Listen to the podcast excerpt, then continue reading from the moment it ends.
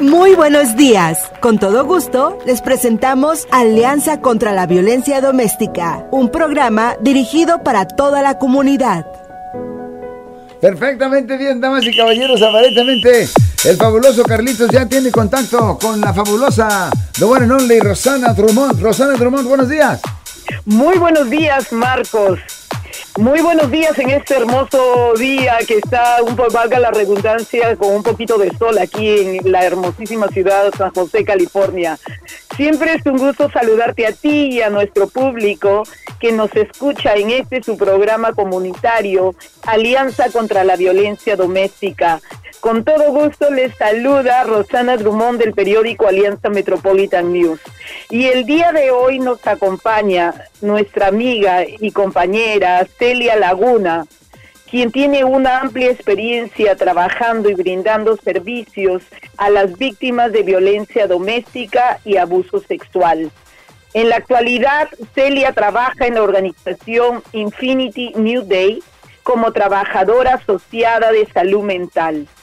Asimismo es conductora del programa Familia Unida en la radio 94.1 FM de la radio Mixteco, la voz milenaria del condado de Ventura.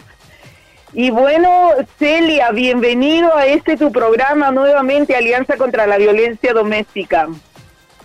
Muchas gracias, Roxana. Para mí siempre será un placer estar aquí con ustedes de nuevo. Gracias a ti por tu tiempo, por esa disponibilidad en traerle esta valiosísima información a nuestra comunidad. Y el día de hoy, Marcos, nuestra audiencia, Celia, vamos a tratar un tema sumamente importante que es el enojo, la ira y cómo controlarla. Celia, amiga, ¿cómo una persona puede controlar el enojo?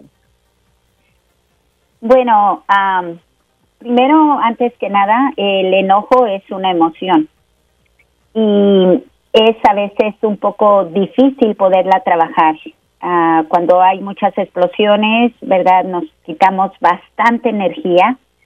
Eh, por eso que muchas de las veces las personas se sienten hasta con debilidad después de que tienen una crisis con eh, ira o enojo.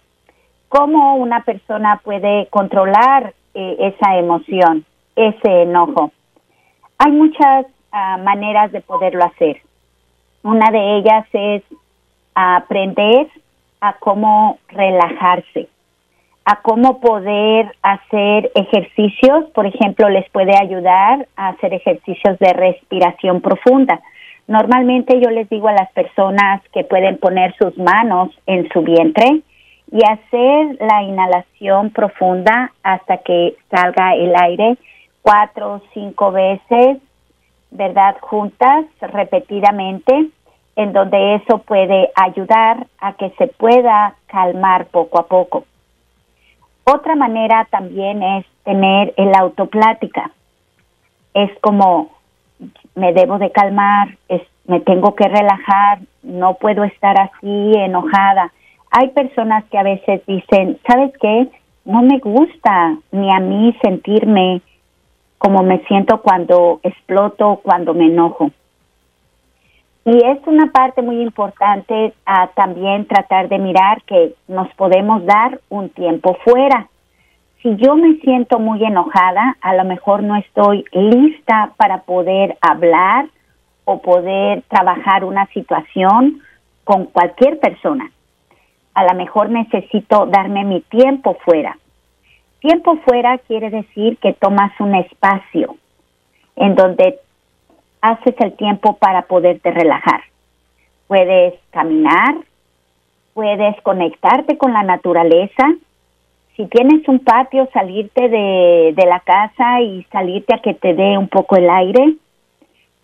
Estar trabajando el cómo poder trabajar, cambiar los pensamientos. Esto es una parte muy importante Normalmente cuando estamos enojados, nuestros pensamientos todos son negativos y como que le ponemos más y más y nos vamos a 100 por hora.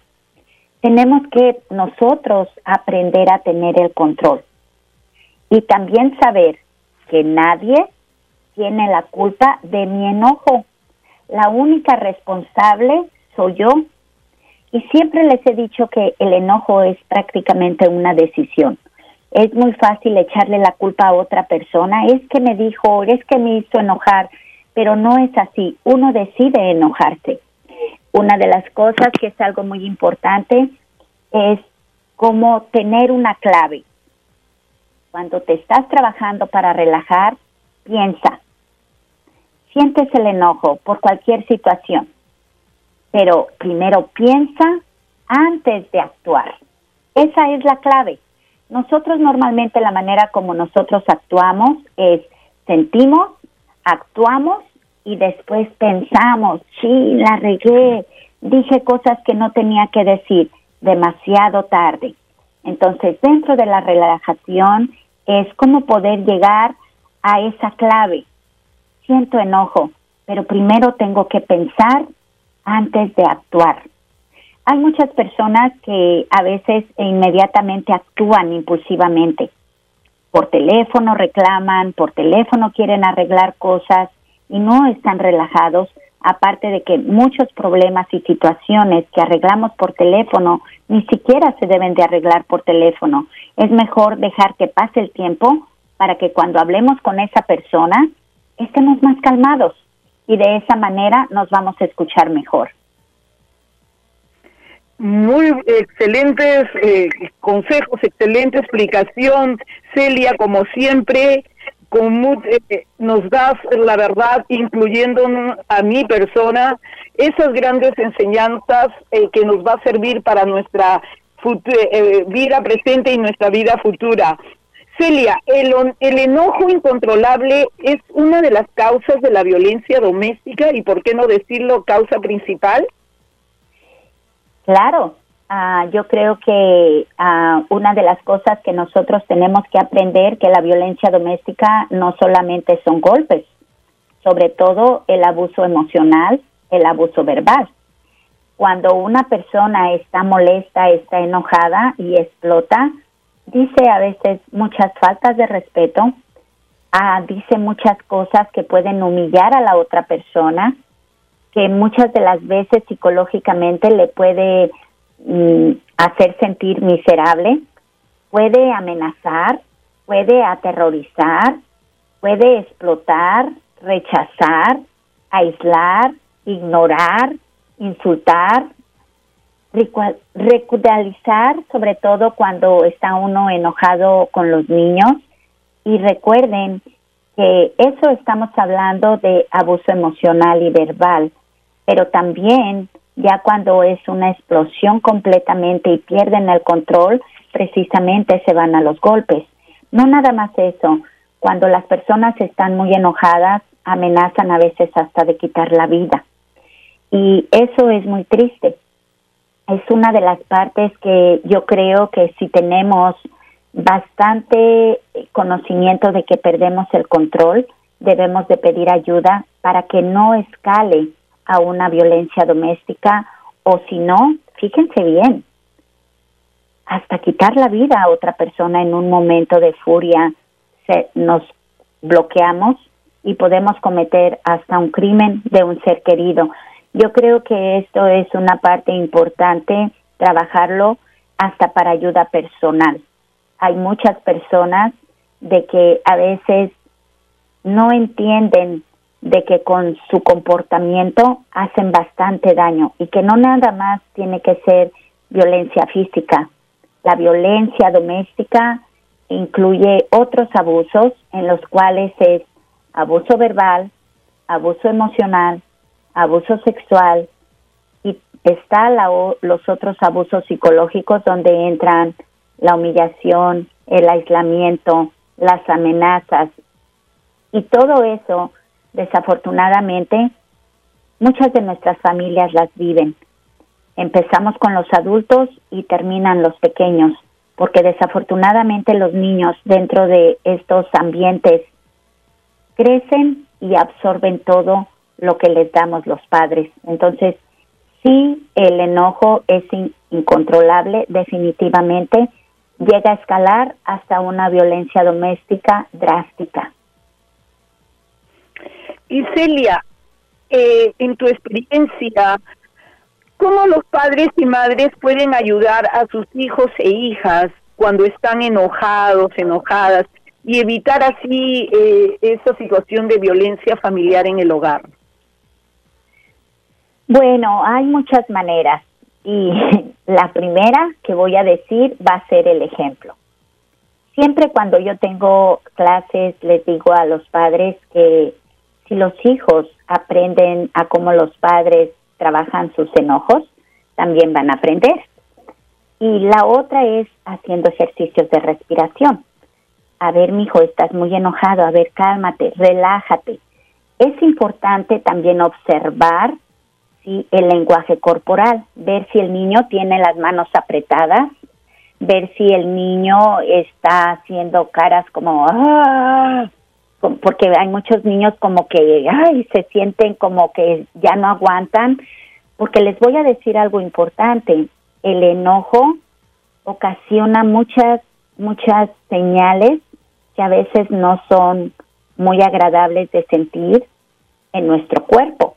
Por eso cada persona reaccionamos de una manera diferente. Hay muchos que hacen gestos, se ponen rojos, hay otros que aprietan las manos, otros no hayan qué hacer, no hayan su lugar, eh, muchos llegan hasta a, destruir propiedad.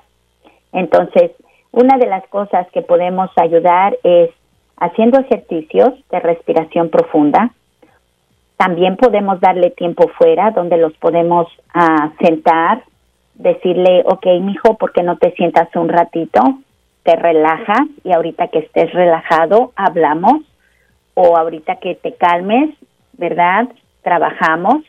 Si me pide cosas a gritos y mandando y enojado, ah, también es no aceptar esa, ese comportamiento. A ver, mijo, si me pides bien, primero relájate y luego te lo doy el hecho no es de que hasta que se calme se lo doy, es ayudarle a que él sepa que no estoy aceptando esa conducta y que él tiene que trabajar su control. Dándoles tiempo para que se relajen es muy importante. Decirle que está bien que se enoje, pero que no está bien, ¿verdad? Que destruya o que grite o que ofenda es una parte importante. Siempre exigir el respeto si por X razón, porque esto es algo muy importante, si por X razón tú miras que tu niño tiene rabietas exageradas, en donde es tan difícil, porque hay padres que a veces hasta se tienen que subir arriba de ellos para detenerlos, si para ti no es un enojo normal, es muy importante que busques ayuda profesional, porque hay muchas enfermedades en las cuales a veces hay ansiedades, hay mucha falta de control en los niños y muchas de las veces a veces tienen que también tener una evaluación psicológica para ver si tienen un problema. Entonces, hay que mirar lo que es normal y que podemos trabajarlo para que mejore y hay que ver lo que no es normal y que son niños que necesitan una ayuda profesional. Muy bien dicho, muy bien explicado, Celia. Y tengo otras preguntas, pero me gustaría este, invitar, por supuesto, a nuestro compañero Marcos eh, Gutiérrez si tiene preguntas, inquietudes. Adelante, Marcos. Wow, muchísima, muy buena información, muy buena información para nuestro público. Muchísimas gracias por ello. A las dos les doy. Damas y caballeros, ya saben que nos encanta escuchar de ustedes. El teléfono aquí en el estudio es 415-552-2938. Quizás usted tenga un dilema como el que está describiendo nuestra amiga que, pues, verdad, habla con nosotros semanalmente, Celia Laguna, y obviamente obviamente Roxana Trumont, pues, trataremos de contestar cualquier pregunta que usted tenga o si no, eh, si usted quiere reportar un caso que quizás usted está viviendo o agregar algo a esta lindísima conversación que estamos llevando, el teléfono es 415-552-2938. Tenemos líneas abiertas en este momento. Este caballero quiere hacer un comentario. Buenas, uh, buenos días. Sí, buenos días. ¿Qué tal, caballero? Por favor, estamos escuchándolo. me llamo, me llamo Ricardo Mejía y quiero participar de, de, una violencia doméstica que yo cometí, al cual yo estoy ahorita en proceso y este y yo quiero dar mi testimonio para para la gente que, nunca pensó pegarle a su mujer o viceversa, ¿verdad? Porque yo la verdad eh, nunca pensé que yo le iba a pegar a una mujer, pero llegaron cosas que te ponen con estrés, enojos que no podemos controlar. Entonces en ese momento se me hizo, no sé, se me hizo fácil cargar a, a, ahorcar a mi, a mi esposa hacia arriba y no, lo, no, no pude controlar mi, mi enojo. Entonces cuando ya pasó el, el, lo que lo que yo hice, pues mi mujer tuvo que llamar a la policía y le dije que estaba bien y llamó a la policía y, y, me, me, me llevaron a la cárcel y después de la cárcel estuve tres días y, y después empecé a trabajar como por casi por un mes eh, limpiando limpiando los parques en Cupertino. Y así, y ahorita estoy en la, en la escuela de violencia doméstica y, y así me la he estado, eh, he estado responsabilizándome de, de, todo eso y, y he estado aprendiendo de, todo lo que cometemos a veces. Y caballero, ¿qué le puede eh, explicar eh, quizás a, una pareja o a los hombres de su experiencia que pueda ser valioso para ellos. ¿Qué fue lo que usted dice que no pudo controlar su enojo? Justo de lo que estábamos hablando, dejó de pensar. Eh, ¿Qué fue lo que pasó en ese momento? Es que estábamos viendo una, una película sobre, sobre una, una película cuando los negros eran esclavos. Entonces cuando acabó la película le dije que qué le pareció esa película y ella me dio su opinión que han sufrido bastante. Entonces cuando yo le platiqué mi experiencia cuando vine a los Estados Unidos, que llegó una experiencia con todo y, me, querían matar hasta con, con todo y armas cuando yo pasé, traté de pasar el río Bravo, que es que es este en Texas con Matamoros entonces le, platiqué mi experiencia, todo lo que yo pasé. Ahí ella me dijo que pues no, es nada, ¿verdad? A comparación de lo que vimos la película. Entonces en ese momento pues yo yo me, me, sentí mal porque ella no ella no lo tomó en serio lo que yo les le platiqué. Pero caballero, eh, nos va a decir que ese fue el único incidente del cual usted, eh, pues la razón por la cual hizo lo que hizo, o, había otros sentimientos. Y obviamente yo no soy psicólogo, pero sí me gustaría escuchar a Celia Laguna que nos, que nos platicara sobre eso. Eh, después de que usted me conteste, ¿usted cree que ese fue el único coraje que le tenía o ya había estado algo eh, construyéndose adentro de su ser?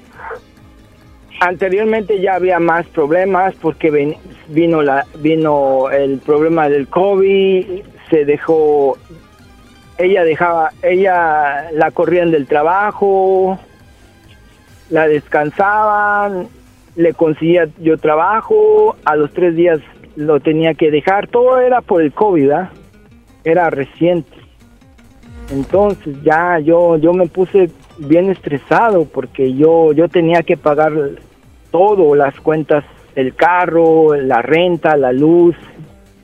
Y así yo, yo, yo tenía que yo solito pagar todo. Entonces, cuando llegó ese momento, yo, yo pensé que cuando me dijo que no, que no era nada lo que a mí me había pasado, pues como que sentí que yo estaba solo, ¿no? Que yo nadie me entendía.